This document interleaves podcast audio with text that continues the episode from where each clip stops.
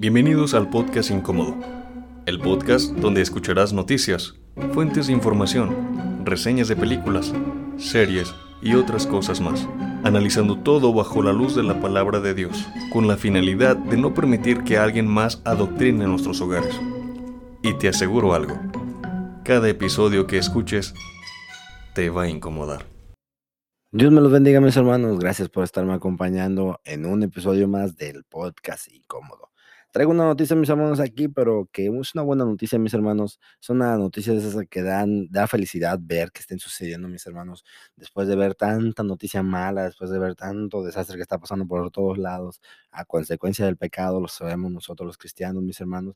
Pero da gusto ver algo, algo bueno, mis hermanos, especialmente porque era una injusticia lo que había sucedido y da, da mucho, mucho gusto que se haya solucionado a favor del afectado, mis hermanos. Y ahí les voy. la noticia es esta.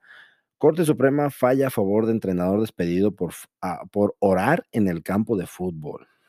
Les voy a leer este artículo, mis hermanos, ahorita los doy un poquito de trasfondo, o bueno, algo que no dice aquí, mis hermanos, pero este es un entrenador aquí que es de, una ciudad llamada Bremerton, en el estado de Washington, incluso estaba viendo que está a cuatro o cinco horas de aquí, esta fue una noticia a nivel nacional. Em, este entrenador, después de cada partido, mis hermanos, él iba a la mitad del campo, se arrodillaba y oraba y pasaba también que muchos de los jugadores, de los alumnos, de los que él entrenaba, iban y también lloraban con él. Creo que a pesar de perder o ganar lo que fuera, él iba y lloraba en medio del campo. Y les voy a leer lo que pasó aquí, este artículo que encontré en internet. Dice, Corte Suprema falló 6-3, o sea, seis miembros de la Corte Suprema fallaron a favor contra tres miembros en contra.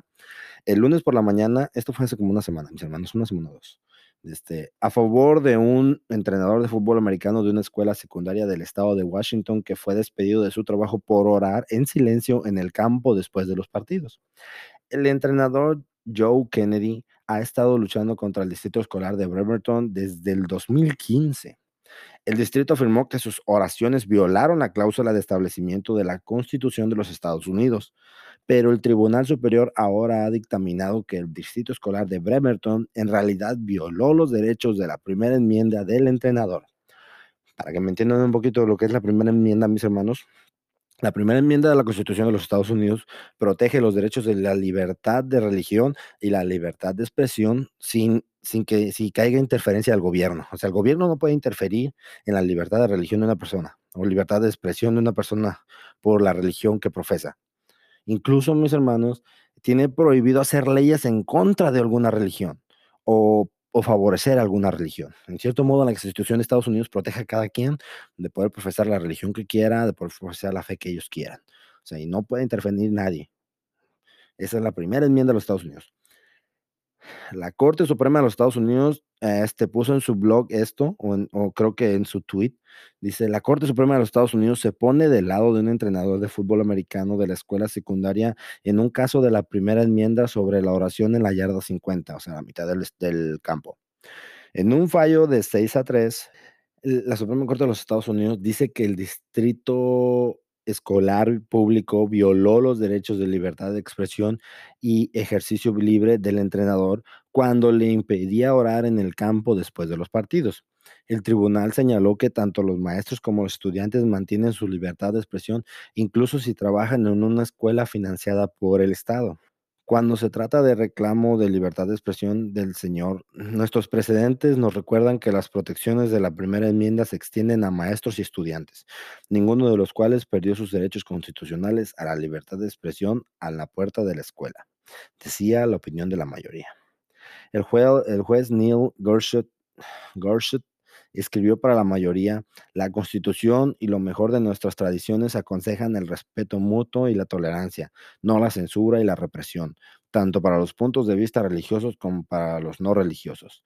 El tribunal declaró una victoria para los derechos constitucionales del entrenador Kennedy y amonestó al gobierno local por tratar de castigarlo por su expresión religiosa.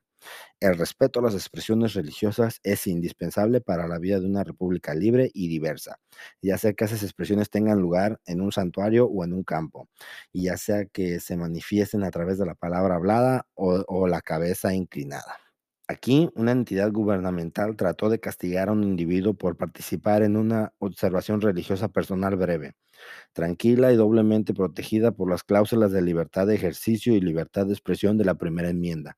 Y la única justificación significativa que ofreció el gobierno para su represalia se basó en una visión errónea de que tenía el deber de descubrir y suprimir las prácticas religiosas incluso cuando permite un discurso, un discurso secular comparable. La Constitución no ordena ni tolera este tipo de discriminación. Mis hermanos, da gusto ver eso, da gusto ver que todavía estamos, al menos en Estados Unidos, estamos en un país libre de poder profesar la religión que queramos. Yo sé que por ahí puede haber fariseos que digan, no, pero ¿cómo entonces que otras religiones están mal? No se trata de eso, mis hermanos, se trata de poder tener la libertad, de poder profesar nuestra religión, poder tener la libertad de ir a una iglesia, tener una Biblia, poder profesar nuestra fe en las calles, mis hermanos. De eso se trata. Y da gusto, mis hermanos, ver cómo varones como este, este entrenador, a pesar de todo, a pesar de lo que digan, a pesar de lo que las críticas y todo, mis hermanos, orar en frente de los demás y ahí y ver qué jóvenes lo siguen, mis hermanos, porque incluso antes de que los pidieran mis hermanos, él eh, escuché que lo amenazaron diciéndole que no lo hiciera y paró un poquito, pero volvió a hacerlo, sin importarle las represalias, mis hermanos. Y da gusto ver esos varones que se paran, mis hermanos, y, aún así profesan su fe sin importar lo que sean mis hermanos. Ojalá, ojalá todos nosotros como cristianos bautistas fundamentales, rajatables, fuego, patiapúlpitos, como cuando hay mis hermanos, fuéramos así. Porque a veces nos, nos asamos el cuello nosotros, decimos nosotros que, uh, nosotros cristianos, que nosotros tenemos la verdad y que no sé qué tanto y bla, bla, bla, bla, bla, bla, bla. Y a veces te da vergüenza traer una Biblia en la calle.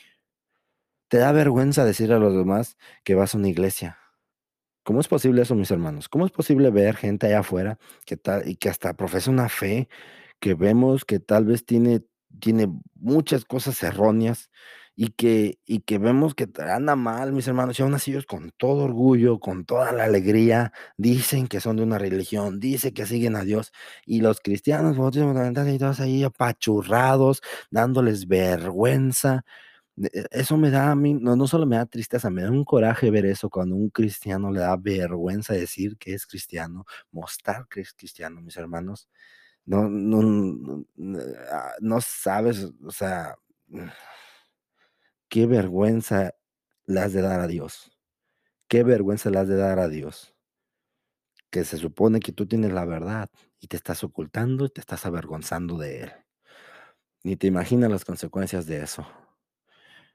Pongámonos, mis hermanos, en serio, que no nos dé vergüenza, mis hermanos, si otros, si otros, otros que decimos no tenemos, tienen, tienen, no tienen la verdad, mis hermanos, lo hacen, pues así como te animas a decir eso, así también anímate a, a, también tú a salir a las calles con, con la Biblia predicar.